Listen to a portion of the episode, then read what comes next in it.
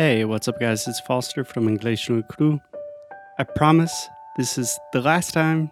This is the last time I'm going to say it, but Alexia will be back tomorrow just in time for our 200th episode. That's crazy. 200 episodes of English no Cru Rádio. We are so grateful, but we will talk a lot more about that tomorrow. But first, a word from our sponsors. If you think about it, Inglês no Rádio is a crazy idea. It is just an American and Brazilian couple recording radio shows, English classes every single day. And it takes a lot of work. And one of the principal reasons why this is possible is from the help of our sponsor, Cambly. Cambly is an online platform to learn English when you want, wherever you want, in a comfortable environment. You can even take English classes with professional teachers from anywhere in the world while you are sitting in your bed. How good is that? And the best thing is, you get your first class free when you use the promotional code English. So go to cambly.com and use the promo code English or download the Cambly app and promo code English. Seriously, guys, use the codes. It's a free English class and it supports the show. It's a win win, it's a good thing. Just do it. Ok, on with the show. Oi, fala aí pessoal, bom dia.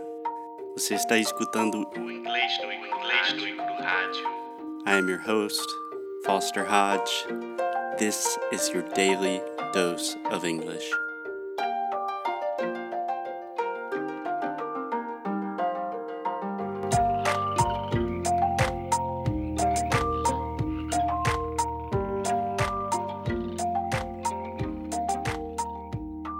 Hello, hello. Hey guys. So, yesterday we talked about some of the potential solutions to the problems facing the Brazilian educational system. Specifically, we talked about private tutoring, which is one of the best ways to learn any language because you have a real human connection with a knowledgeable individual. But unfortunately, this is not a viable option for most Brazilians that I know because it is way too expensive or it is too inconvenient. So, a lot of students turn to the internet. Yes, the internet revolution, online courses, the inverted classroom. There is so much promise, there's so much potential for learning and education. But sadly, most students don't learn English on the internet. Do you know what the average completion rate for an online course is? Take a guess. I imagine it's less than you think.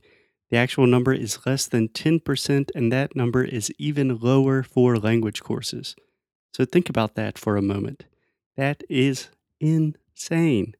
People pay money to learn something, and then only 10 out of every 100 people actually even attempt to finish to learn what they paid for.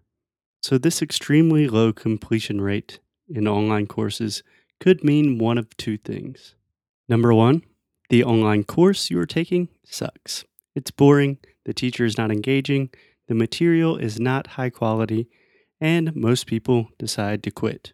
Or the second option is that people are really a little crazy and people will pay money to feel like they are learning English to get that sensation that they're moving in the right direction, and then they never actually put in the effort. They never really put in the work to do it. In my humble opinion, it is probably a little bit of both. In my estimation, most online courses are not structurally designed for the way we learn, and a lot of students purchase online courses and then they don't do the work. So, once again, my friends, we find ourselves at a crossroads. The internet gives us limitless possibilities to learn new things, but for a variety of reasons, it is not giving us the results that we want. So, what do we do about it? I will try to answer that extremely difficult and complex question in the next episode. See you guys tomorrow.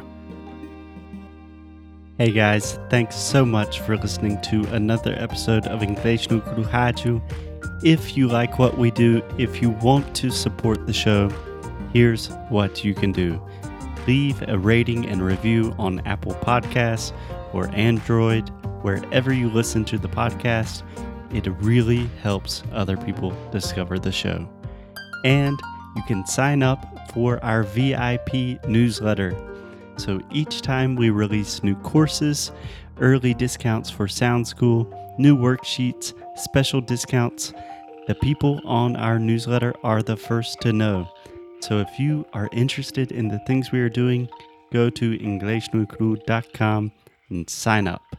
And as always, keep up the good fight and lose well. Até já.